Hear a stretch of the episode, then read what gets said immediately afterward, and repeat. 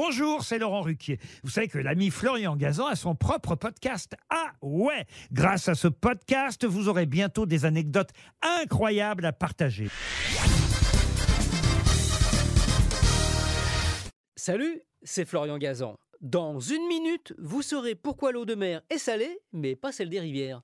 Ah ouais Ouais, il y a dans la mer environ 49 millions de milliards de tonnes de sel dissous dans les océans. À l'échelle d'une bouteille, un litre d'eau de mer contient 35 grammes de sel, soit l'équivalent de 6 cuillères à café. Et pour savoir comment tout ce sel est arrivé là, il faut revenir un tout petit peu en arrière, un peu beaucoup même, il y a 4 milliards d'années, juste après la naissance de la Terre.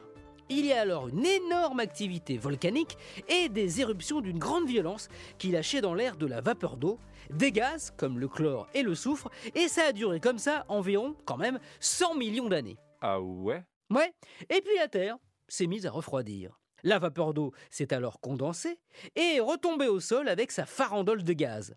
Au contact des roches, qui étaient riches en sels minéraux, dont le sodium, la pluie, en ruisselant, a emporté des fines particules de roches et commencé à former des rivières, puis des mers, qui sont un peu le, le terminus de l'écoulement d'eau.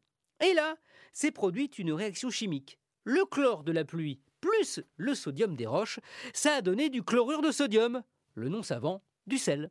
Ah ouais?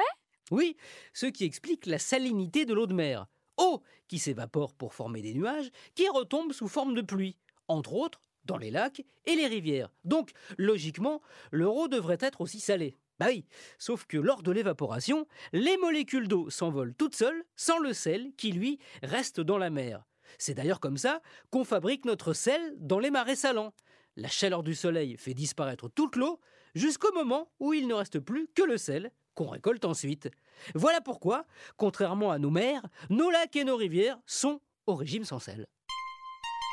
Merci d'avoir écouté cet épisode bien assaisonné de Ah ouais Retrouvez tous les épisodes sur l'application RTL et la plupart de vos plateformes favorites. N'hésitez pas à nous mettre plein d'étoiles et à vous abonner. Merci et à très vite